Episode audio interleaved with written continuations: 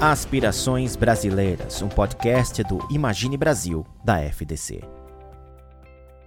Olá, estamos aqui em mais um podcast do Imagine Brasil, iniciativa da Fundação Não Cabral, que trata das aspirações brasileiras. Meu nome é Cristina Carreira, sou jornalista e professora, e nossa conversa de hoje é sobre crise no jornalismo, desafios e oportunidades com a transformação digital.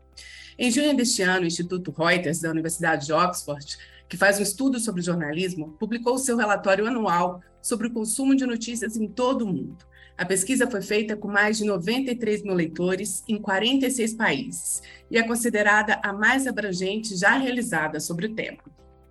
Sobre o Brasil, de forma resumida, o resultado confirmou a dificuldade de manter leitores, o aumento da falta de confiança, a busca contínua para descobrir como fazer as pessoas pagarem pelas notícias, a ascensão das plataformas digitais em detrimento de jornais e revistas impressos, entre outros pontos. Em média, 38% dos entrevistados disseram que frequentemente ou às vezes evitam buscar informações sobre certos assuntos, sobretudo quando se trata de política e pandemia, assunto quente na época da pesquisa. Para eles, esse tipo de jornalismo é deprimente e repetitivo. É importante lembrar que estes temas são considerados de interesse público para o jornalismo e, por isso, têm ampla cobertura. No Brasil, foi encontrado o percentual mais alto de toda a pesquisa. 54% dos entrevistados afirmam evitar o noticiário de propósito, o dobro de 2017. Entre aqueles que se identificam com a esquerda, 57% do total afirmam que as notícias afetam seu humor para pior. Na direita, a maioria diz não ver porque tudo que é publicado é mentira. Em relação aos níveis de confiança na imprensa no Brasil, 48% dos entrevistados acreditam no que leem. Uma proporção significativa dos jovens diz que evita as notícias porque são difíceis de acompanhar. Além da pesquisa, também gostaria de lembrar da explosão das fake news e de ataques aos jornalistas, temas que não podem, infelizmente, ficarem de lado numa conversa como teremos a seguir. Vamos conversar com dois grandes jornalistas, Caio Túlio Costa e Silvia Bassi. Caio é jornalista, professor e executivo na área de comunicação digital, foi o primeiro diretor do UOL e da revista da Folha e o primeiro ombudsman do jornal, além de ter sido correspondente em Paris. Ajudou a criar o Instituto DNA Brasil e fundou uma startup dedicada ao monitoramento digital. Silvia é jornalista especializada em tecnologia, com 33 anos de experiência em conteúdo. Também teve passagem pela Folha de São Paulo, foi publisher das marcas da IDG no Brasil e também diretora de conteúdo da América Online Brasil. Foi responsável pela divisão de projetos especiais da Infizame, recebeu diversos prêmios e atualmente é publisher da The Shift, uma plataforma de jornalismo de dados criada para cobrir o contexto da ruptura.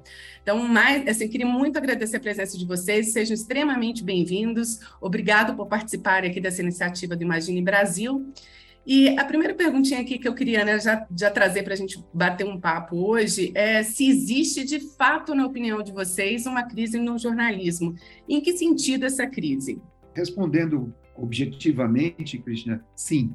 Não é que existe uma crise, existem várias crises afetando o, o jornalismo que a gente pode chamar de jornalismo profissional, né? que é aquele jornalismo independente, crítico, investigativo, com redações bem remuneradas, é, com jornalistas pagos com dignidade, enfim, é, existe, existe a crise. Você enunciou essa crise ao falar dos, dos, dos eventos que a Reuters aponta e que você complementou. É, eu acabei de, de, de, escrever, quer dizer, no, ano passado, escrevi um, um texto a respeito para aquele livro sobre as, a, a tempestade perfeita, falando da crise do jornalismo e reproduzindo o que você já disse, mas com outras palavras para ficar ainda mais claro, eu diria que são cinco as crises. Né? Nós temos a crise do modelo de negócio, que a Reuters toca nesse aspecto. Então, o, o modelos de negócios diferentes, usando conteúdos produzidos ou não pelas plataformas, ofenderam e, e atrapalharam o caminho do jornalismo no mundo inteiro depois da internet. Nós temos a crise econômica, que derruba grande parte das receitas, seja de assinatura via paywall, seja de publicidade, enfim, é, que é uma crise mundial. Né? A crise do modelo é mundial, a crise é, econômica é mundial. tem a crise que você tocou também, que é do protagonismo. O jornalista não é mais protagonista, ele não é o ator principal da, da, da notícia. Hoje ele compete com empresa, com, com pessoas, com, com, com enfim, é, é, qualquer um que pode vir a ter poder de mídia dado é, pela, pela, pela internet, pelas redes. Tem a crise geracional, né, que, que a, a, maioria das redações no mundo inteiro ainda é comandada por nativos analógicos. É, com o passar do tempo, eles serão substituídos por, por nativos digitais, mas isso não aconteceu ainda e está tá sendo muito difícil de fazer essa renovação, o que faz com, com que o modelo continue sendo transplantado para o online, sem é, usar as, os benefícios que o, o, online dá e que as redes dão. É, é, eles esquecem de acompanhar a vocação de cada rede, enfim. É, é um problemão essa questão da crise geracional também. E tem a crise de credibilidade, que você também tocou. Então, é, é, com outras palavras, eu acabei de repetir tudo que, que você falou. Sim, existe uma enorme, preocupante crise no jornalismo. A indústria tem tido uma dificuldade enorme de se adaptar aos novos tempos, enorme. Está levando muitos anos abraçar a, as redes. Eles começaram a abraçar as redes agora de maneira muito tímida. Né? E é quando eu digo abraçar as redes, né, é, é, não é reproduzir o teu conteúdo nas redes.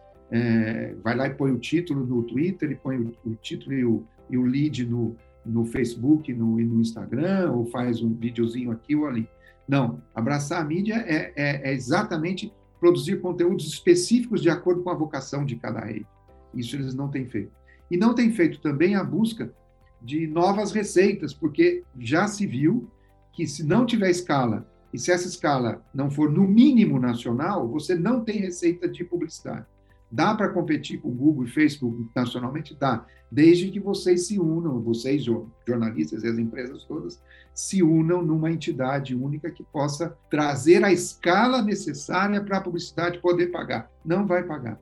O paywall não vai pagar, então é, é, seriam duas fontes menores e que precisariam ser compensadas por uma terceira fonte de receita que seriam os, os serviços de, de valor adicionado. A gente até pode falar sobre isso se vocês acharem interessante. Mas, bem rapidamente, é sim, sim, é muito preocupante essa crise e, e, e no Brasil ela está muito forte.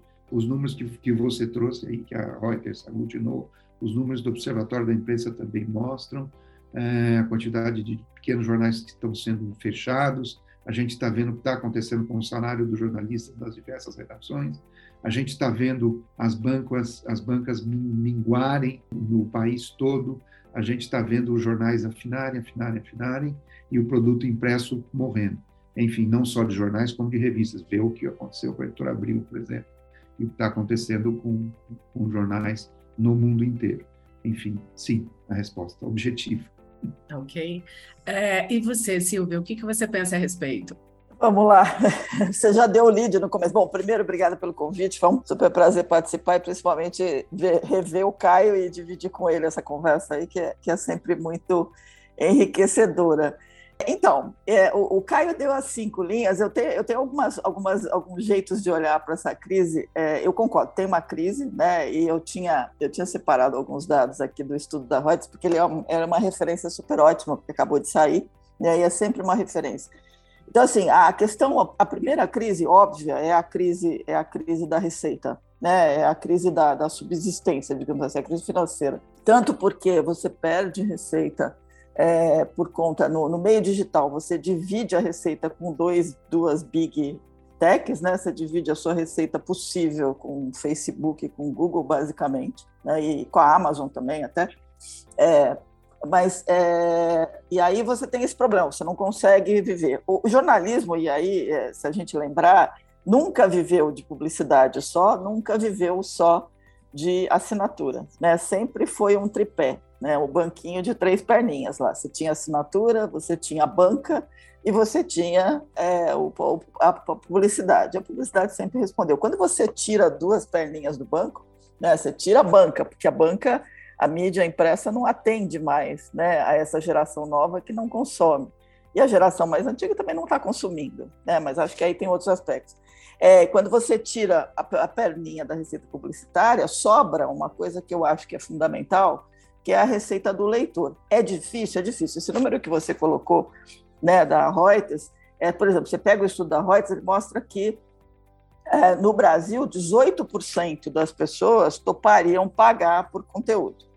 Eu sou muito mais pessimista, porque a The Shift tenta monetizar e é difícil você monetizar. Né? E a gente é nicho, quer dizer, não é bem nicho, mas a gente está verticalizando a informação. É, então você tem uma dificuldade, as pessoas realmente não pagam. É, mas, na minha opinião, elas não pagam porque não tem valor. E aí a gente tem um problema de crise da própria mídia, porque é, o, o, o ponto é, é, se você prestar atenção nessa perna do banquinho, que é, o, que é o consumidor, que é o leitor, como é que você se transforma para entregar mais valor para ele? A gente tem um problema aí que é aquela história: a, a, a, os grandes veículos estão pegando fogo, né? Porque falta dinheiro, está tudo apertando, as demissões foram enormes. Se contabilizar todas as demissões de jornalistas, foi quase um terço do tamanho das redações demitido num período aí dos últimos cinco anos no Brasil. Lá fora foi maior ainda também, continua. E mesmo as mídias tradicionais, mesmo as mídias digitais estão demitindo. Agora, quando você olha para um modelo como o New York Times, alguma coisa alguém fez certo. Né? Ou quando você olha para um modelo como o da Economist e outros veículos que conseguiram achar caminhos, e aí no meu ponto é como é que você se diferencia da concorrência é, para entregar um valor pensando naquela perna do banquinho que está ali. E como é que, na minha opinião, não tem, não tem como mais se apoiar na, na, na, na, na perninha publicidade convencional. O Caio citou a, a, busca de novas formas de monetização, com branded content e outras coisas, que eu imagino que seja por aí, esse é um caminho que é interessante, é quando você consegue é, oferecer o que você tem de melhor para um anunciante, que é o teu leitor, e funcionar como ponte, né? Porque o nome mesmo diz, né? Mídia está no meio, a gente é ponte, então a gente não pode esquecer que a gente trabalha para o leitor, né? E aí o Caio vai lembrar porque ele fez aquele, aquele, tinha aquela história de rabo preso com leitor, a gente sempre falava disso. E tem que ser assim, né? não, tem, não tem saída. Então, eu acho que tem uma crise de receita que, deveria, que poderia ser resolvida é, entendendo melhor como entregar um conteúdo de mais valor para o leitor. Isso significa diferenciação. A gente tem excesso de rádio news, a gente tem excesso das mesmas notícias e não tem diferenciação entre uma mídia e a outra. Então, por que, que eu vou pagar se eu vejo a mesma coisa? Né? A questão da credibilidade ela é complicada, mas eu acho que gente, o jornalismo sofre de um respingo de falta absoluta de credibilidade que vem das redes sociais. As pessoas tendem a confundir muito jornalismo com rede social. Achar que está lendo notícia porque está lendo aquele feed do Facebook ou o feed do WhatsApp da família que está compartilhando um monte de fake news. Então, isso vira. Quer dizer, você tem, você tem uma polarização absurda nos últimos quatro anos, né?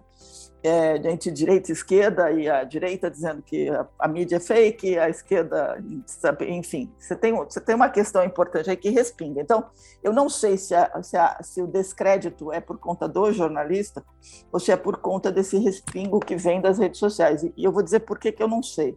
Quando você olha no estudo da Reuters, e aí tem o que eu vejo que é uma oportunidade, que é o seguinte: quando você olha no estudo da Reuters, tem um, um dos pedaços do estudo, é uma análise sobre quais jornalistas as pessoas prestam mais atenção e por quê. E eles estudaram seis países. Então, o que está acontecendo hoje é que, por falta de credibilidade ou, do, ou da percepção de que existe falta de credibilidade, o jornalista, pessoa física, a pessoa do jornalista começa a ter mais importância para o leitor do que a marca que ele representa.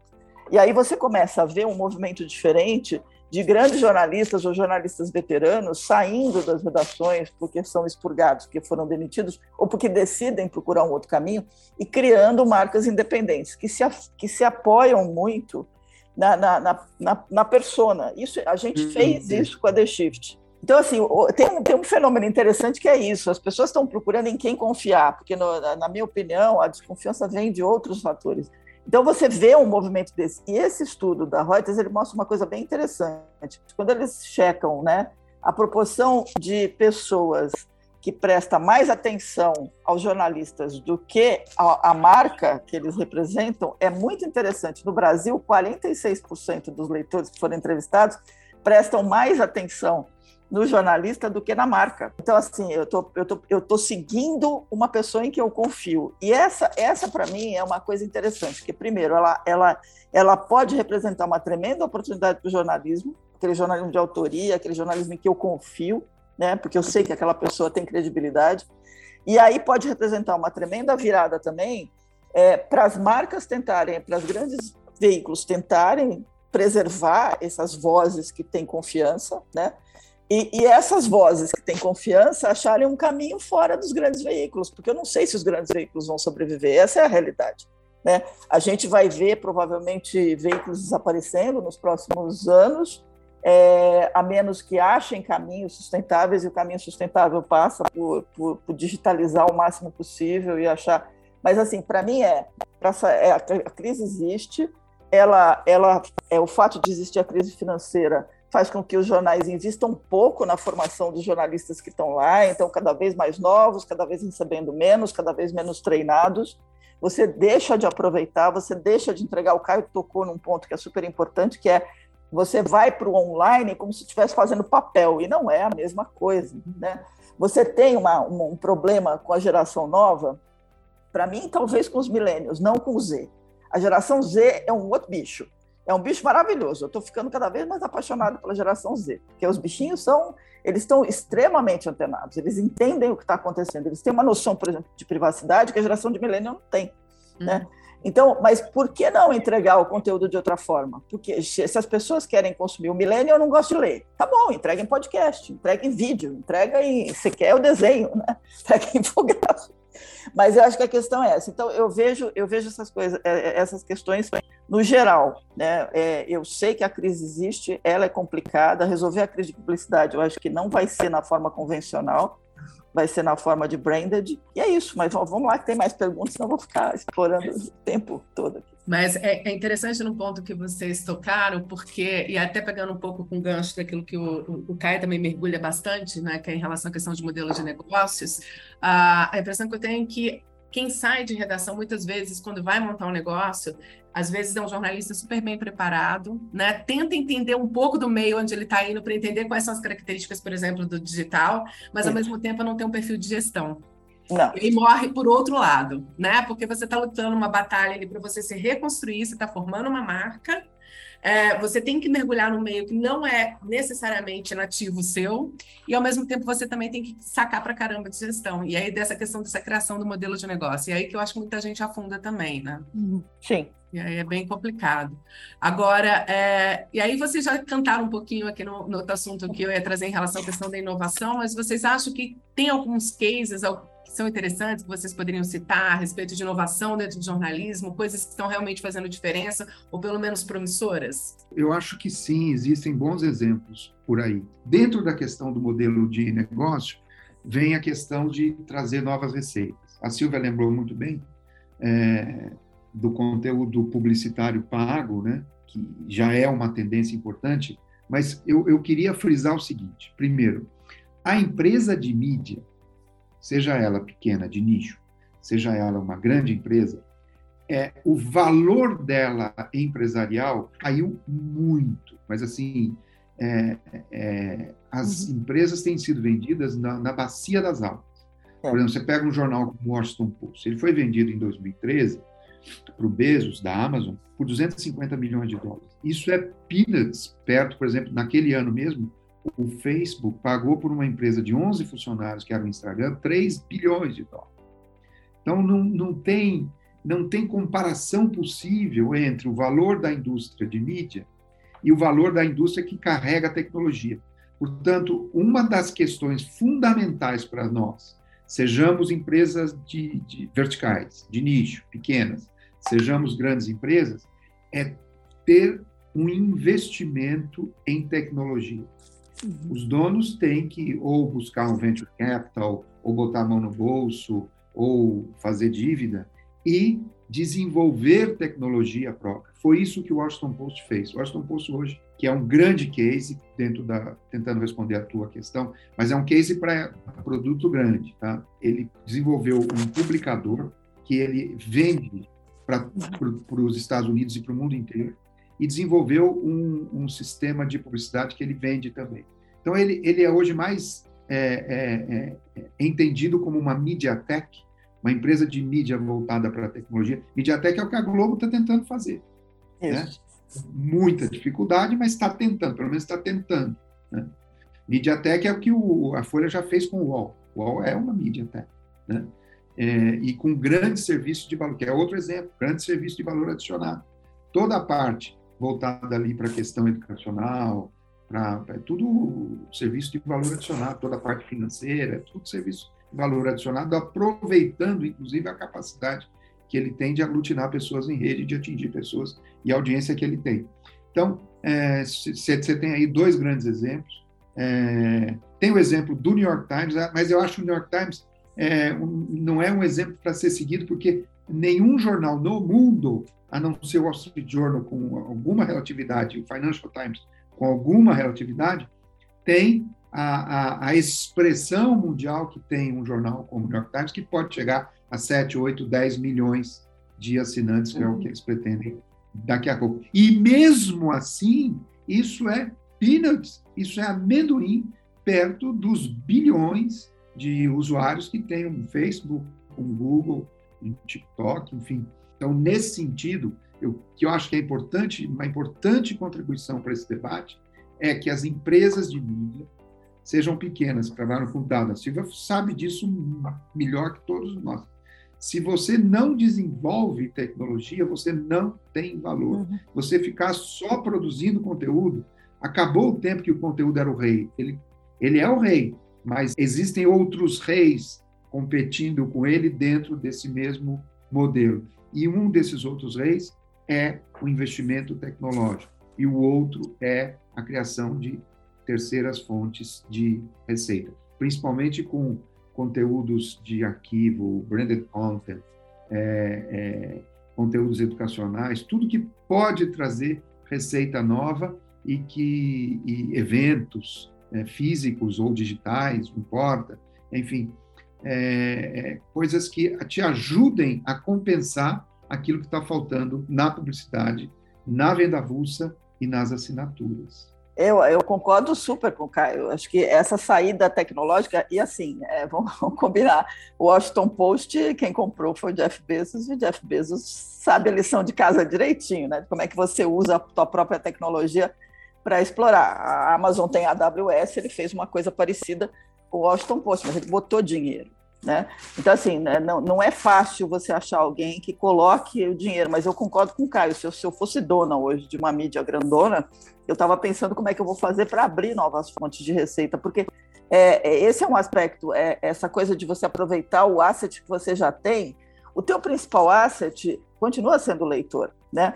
O conteúdo está ali, mas se você é a ponte, você tem um monte de conteúdo e você tem o seu principal asset, que é o leitor, como é que você usa né, a tecnologia para juntar as coisas? Como é que você leva as marcas para lá?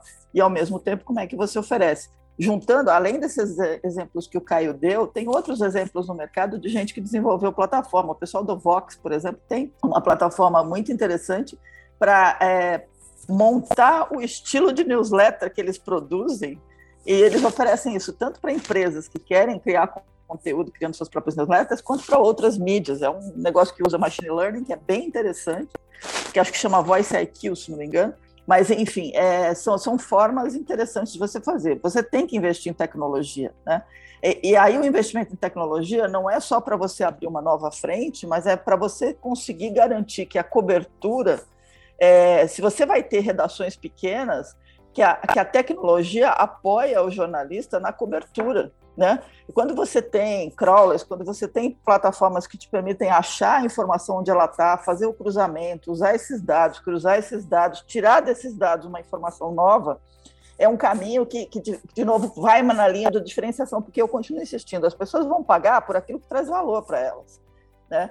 É, a The Shift é, se propôs aí nessa linha, a gente não tem publicidade convencional, a gente faz branded, porque a gente tem uma audiência que é pequena, mas é hiper qualificada, e outros veículos estão fazendo isso no mercado. Então, esse é um caminho. O outro caminho que eu vejo é que, além dessas plataformas próprias dos grandes grupos nascerem, nasceram várias plataformas para ajudar é, os jornalistas que saíram das redações a monetizar tanto a sua credibilidade, né, como fonte de geração de informação confiável, mas também de, a sua habilidade de produzir conteúdo de relevância. Então, hoje você tem é, newsletters que, que custam. É, você tem o Substack, que é uma dessas plataformas. Aqui no Brasil você tem o Pingback, que é super legal, que está fazendo coisas bem bacanas. É, além disso, você tem o Podia, por exemplo, que te permite juntar tudo. Então, esse conceito de que você não precisa gastar muito dinheiro para ter a plataforma para cobrar, é, você você tá tudo ali juntinho. Então, esses modelos, o Twitter acabou comprando uma plataforma que faz isso também, oferece esse modelo. É, então, você tem, aí você abre uma outra oportunidade que é a, a, o jornalismo, não, não as empresas de mídia, mas o jornalismo sobreviver como um gerador de, de, de conteúdo relevante para as audiências, é, trabalhando também na questão da clusterização, porque o que, que acontece hoje? Você tem excesso de informação, tem excesso de hard news e ninguém explica o que está acontecendo. Né?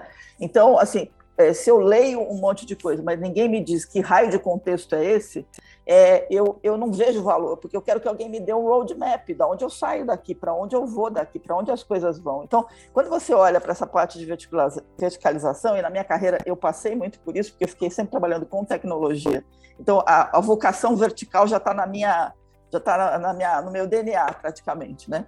Então, quando você olha para isso, as necessidades de uma audiência vertical elas são muito mais interessantes, porque a informação que você leva para ela às vezes tem um impacto para o negócio. E aí, se a gente for dar exemplos, por exemplo, o que, que acontece assim, no Brasil aconteceram vários. Você tem a, a The Chips tem essa proposta, mas aí você pega a Reset News, por exemplo, está focada em ESG, em outras coisas, está se monetizando. É, o Jota fez isso ao, ao, focar na questão da regulamentação, da legislação, da cobertura desse tipo de coisa, que é super importante para o pessoal de RI, por exemplo. Né? O My News foi nessa linha e fez um jornalismo diferente usando o YouTube. O Nexo tem essa proposta de explicar tudo, né? de tentar uma coisa mais horizontal, mas mais explicada. O, o meio do Pedro Doria, quer dizer, você tem aqui no Brasil tem vários exemplos de gente que conseguiu entender essa verticalização como uma boa oportunidade. Mas se eu fosse dizer, é, é isso. É, nas grandes veículos tem que investir em tecnologia, tem que investir na formação e achar caminhos para valorizar a informação e se diferenciar, mas tem caminhos para o jornalismo, na minha opinião, que estão aparecendo aí e que estão ganhando visibilidade. Em relação à questão de automação de conteúdo, quando você fala dessa história de trazer contextualização, você acha que poderia ser uma alternativa é, deixar essa parte, né, o jornalista mais focado realmente nisso, para você ter um jornalista mais preparado, visando um grupo mais seleto e trabalhar ali com algumas notícias ali, o beabá muito pautado em dados com automação ou não? E o que, que isso pode representar? Isso pode dar, né, o, a, o Globo usou um pouco isso na época da eleição, já é muito usado fora do país, né? aqui no Brasil a gente está começando, o Globo deu esse start aqui, começou a investir bastante nisso. Tem aí, alguns lugares tem uma certa resistência ainda, né, do ponto de vista meio de, de, de defesa ali, obviamente, do papel do jornalista, é, algumas pesquisas até indicam, e que foram feitas meio de forma aleatória, sem saber as cegas, né? Quando a pessoa lia uh, uma notícia, que era uma notícia feita de uma forma automática, tendia a achar, por incrível que pareça, que ela tinha mais credibilidade porque ela era pautada em dados, em números, né? Tá. Mas achava um pouco ele, o texto do jornalista um pouco mais gostoso, não era nem tão mais assim do que eles falavam. O que prova também que está faltando muita criatividade em determinados textos que a gente vê por aí, né? Mas então eu queria entender um pouco daquilo que vocês acham em relação a isso. A, o, a questão da automação pode ser uma saída ou não? Ou pode ser um tiro no pé? Sim, eu vou, vou contar uma historinha rápida.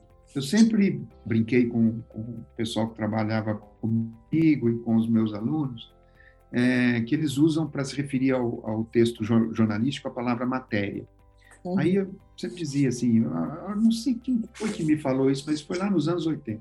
Mas daí eu reproduzia esse raciocínio. Olha, para que seja matéria, precisa ter substância. Isso que a gente produz não tem tanta substância, dado o caráter efêmero do próprio jornalismo. É tudo feito ao ritmo dos acontecimentos, no calor da hora. Né? Quem faz matéria é só Deus. Então, o jornalista não faz matéria. Então, o, eu uso isso para pensar a questão da automatização.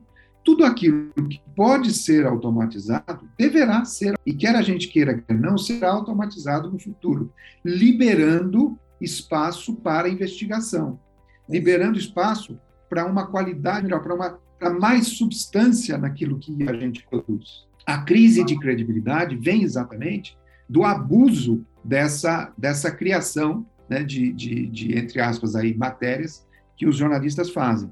Agora, se você não, não usa a técnica e não, e não, e não segue a técnica é, correta desse ofício, que é, o, que é o jornalismo, você não vai ter realmente a credibilidade necessária.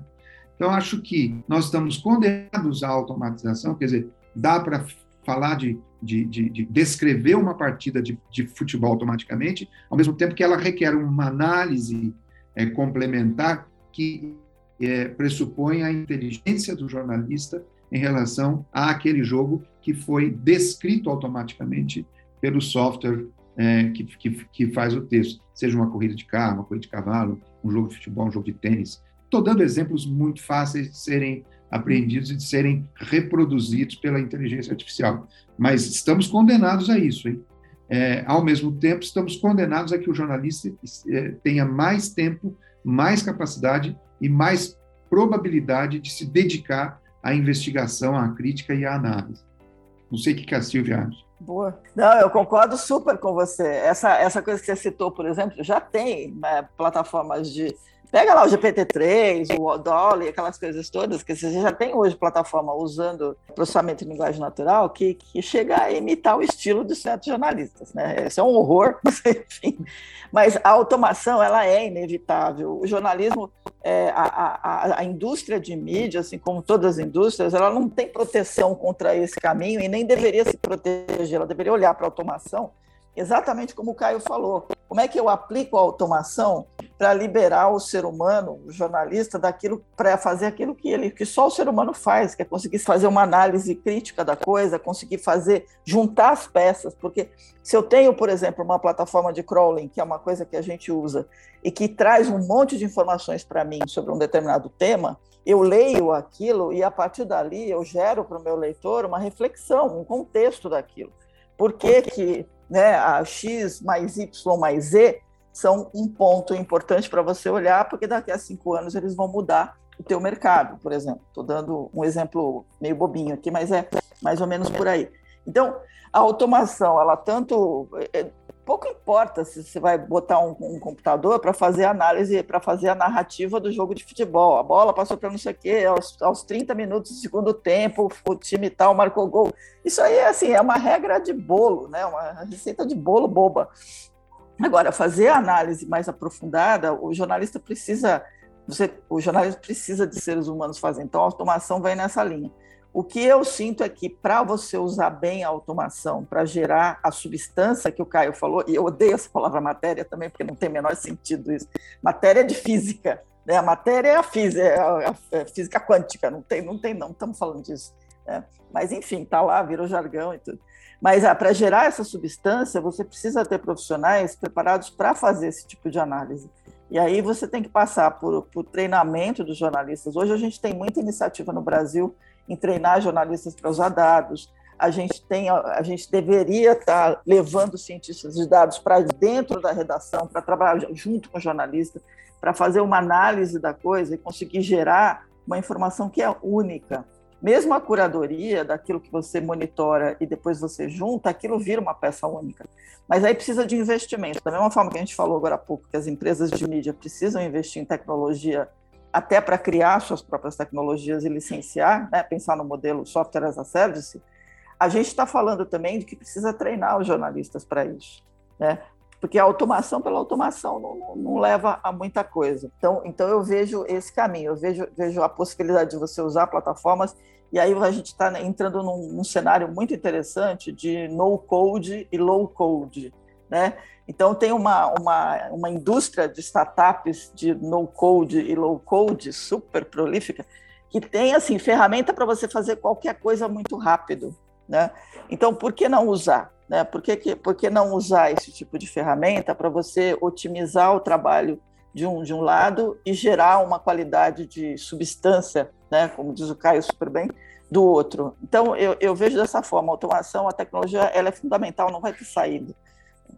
Ok. Agora, a gente, para ir, que a gente já está né, meio que aproximando do, do fim, é, queria conversar um pouquinho com vocês, porque vocês já acabaram abordando aqui uma série de coisas ali daqueles três pontos iniciais que a gente tinha colocado, é, mas para a gente entender um pouquinho daquilo que vocês veem hoje como realidade, a gente pensando realidade no Brasil, né? Então, qual que é esse, o que está se desenhando com aquilo que a gente tem hoje e aquilo que vocês acham que deveria de fato acontecer?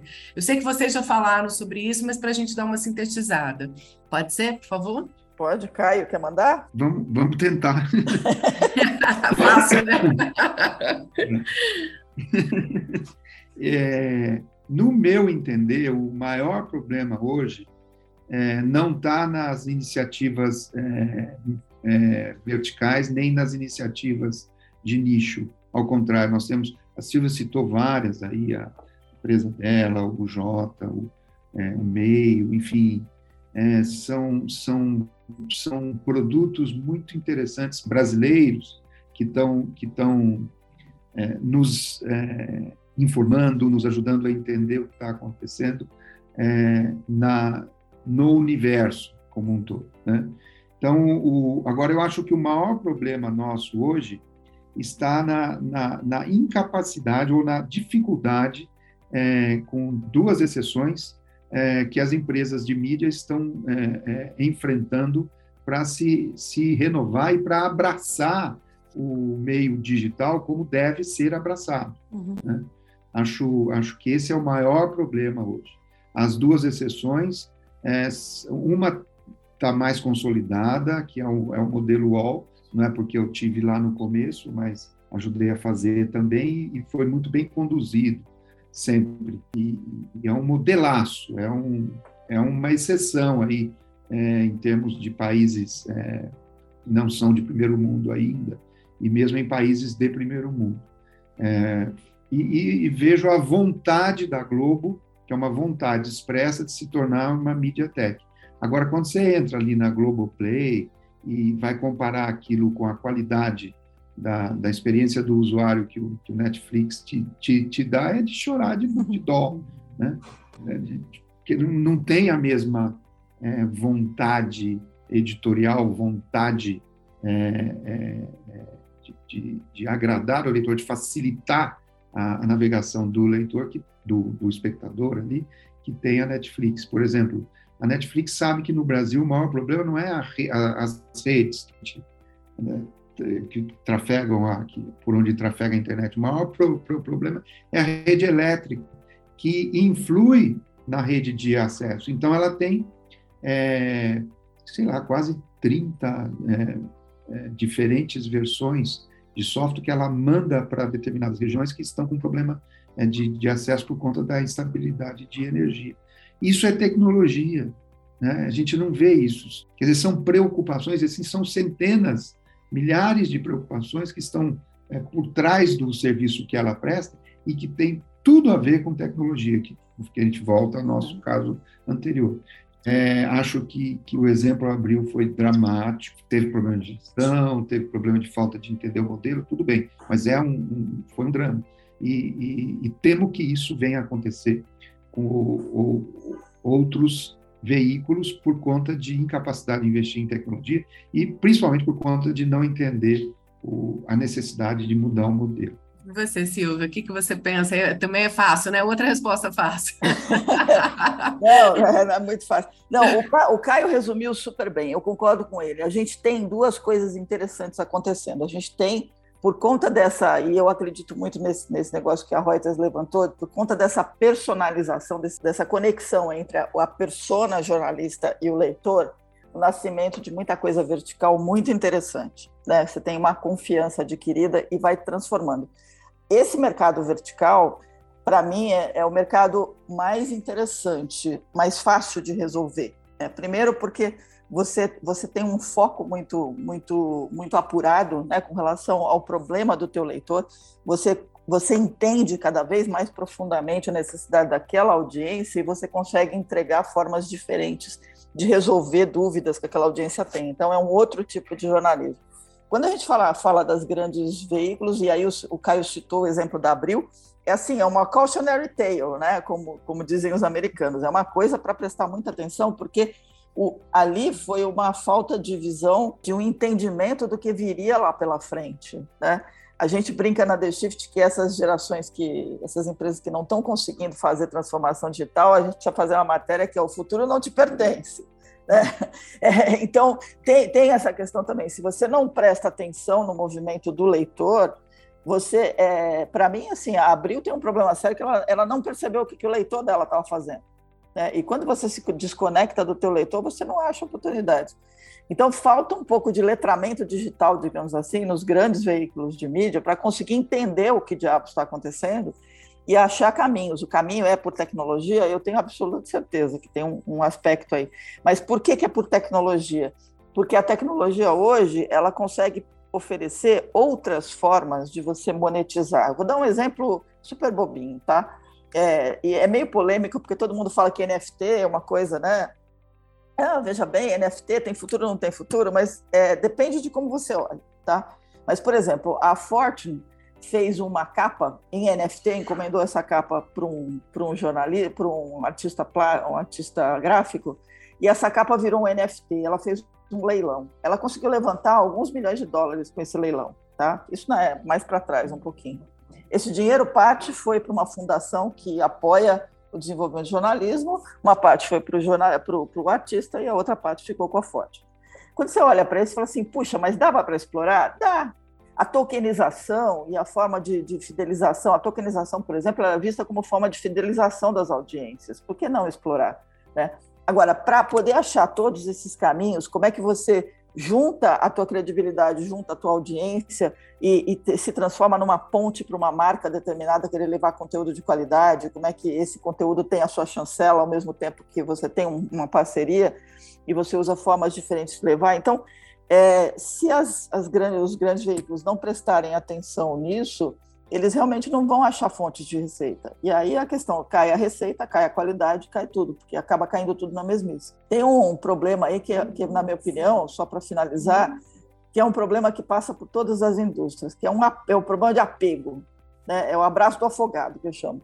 As empresas têm um apego pelo que, pelo que vinha até agora, que o Clayton Christensen tra trata bem isso né, no dilema do, do inovador, é, que é assim, você se apega a um, a um passado achando que ele vai permanecer, nada permanece, né?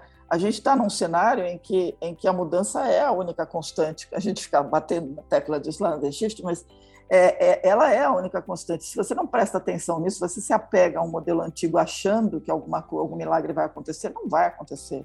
Né? Einstein já falava isso, se você faz a mesma coisa 15 vezes achando que vai ter um resultado diferente, você é maluco. Né?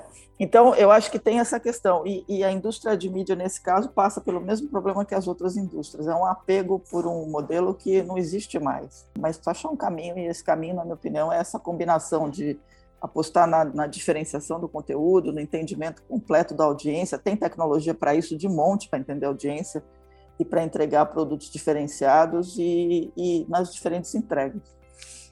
Só uma, mais uma mesmo, juro.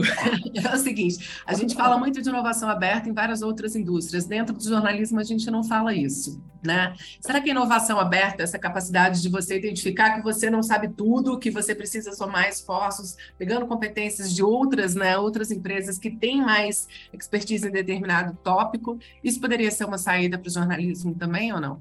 Sem dúvida nenhuma. Nem tenho o que dizer eu acho que, que, que é, é, é, a inovação pressupõe, inclusive, a tecnologia. São as, as duas coisas é, andam, andam juntas. Você pode dispensar a tecnologia para inovar, mas se você tiver a tecnologia, vai, vai te ajudar muito mais. E, e você vê isso acontecendo nos nichos aí, nos verticais. Então, sem dúvida nenhuma, está total acordo. Não, é. tem, não tem como discordar. Eu concordo também. Eu vou, eu vou, eu vou dar aqui um, uma, um testemunho de startup de mídia bootstrapando, que é o caso da The Shift, que a gente está é, tá fazendo tudo é, de casa. Então, o que, que acontece hoje? O, o, o que você está chamando de open, né?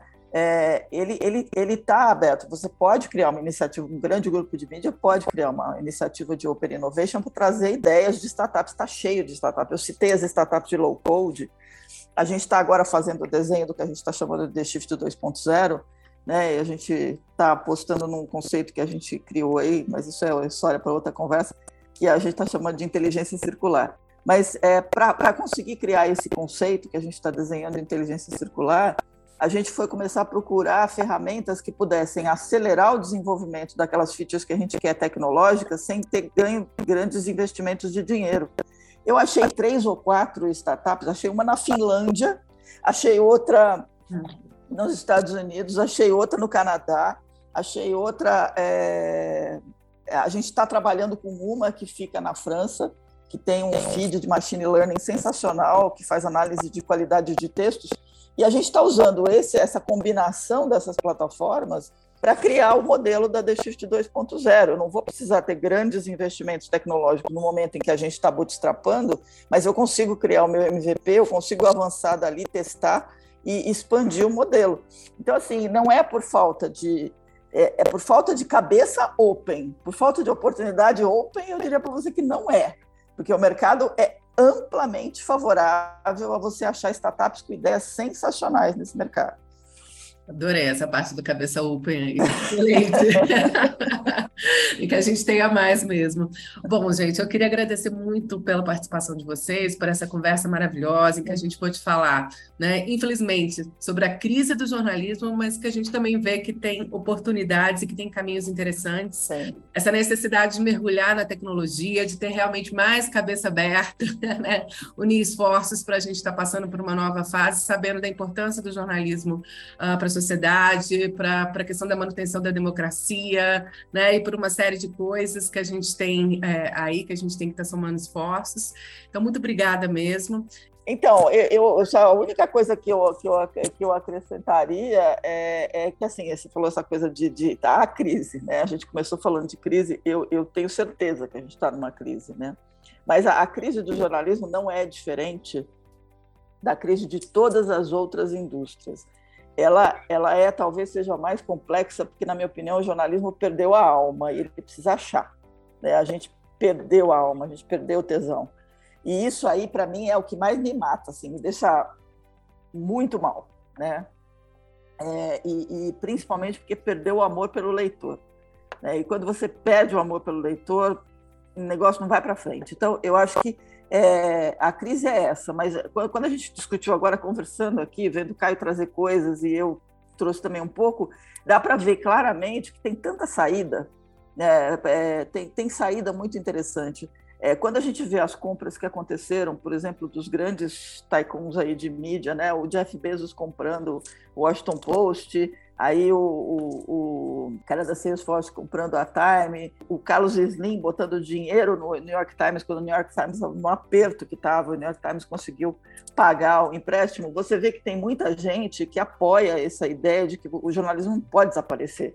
Né? Eu acho que isso, a gente está vivendo um, um, momento agora político e, e de crise é, de crise ética, de crise institucional, de crise de um monte de coisa que assim, não dá para imaginar um mundo sem jornalismo. Então, eu acho que é para mim o grande ponto é esse. Se você que está ouvindo aqui, você você acredita nisso, apoia o jornalismo, assina alguma coisa, bota, put your money where your mouth is, como dizem os americanos, né? Põe um pouquinho de grana ali, apoia uma mídia, porque esse é um caminho, né? Que é, que é super importante. Não dá para deixar de lado. Então é só isso que eu queria falar, porque isso é isso para mim é muito importante. Não, estou 100% de acordo com a, com a Silvia. Queria agradecer a vocês aí pela oportunidade e queria agradecer a Silvia, você, Cristina, a Fernanda.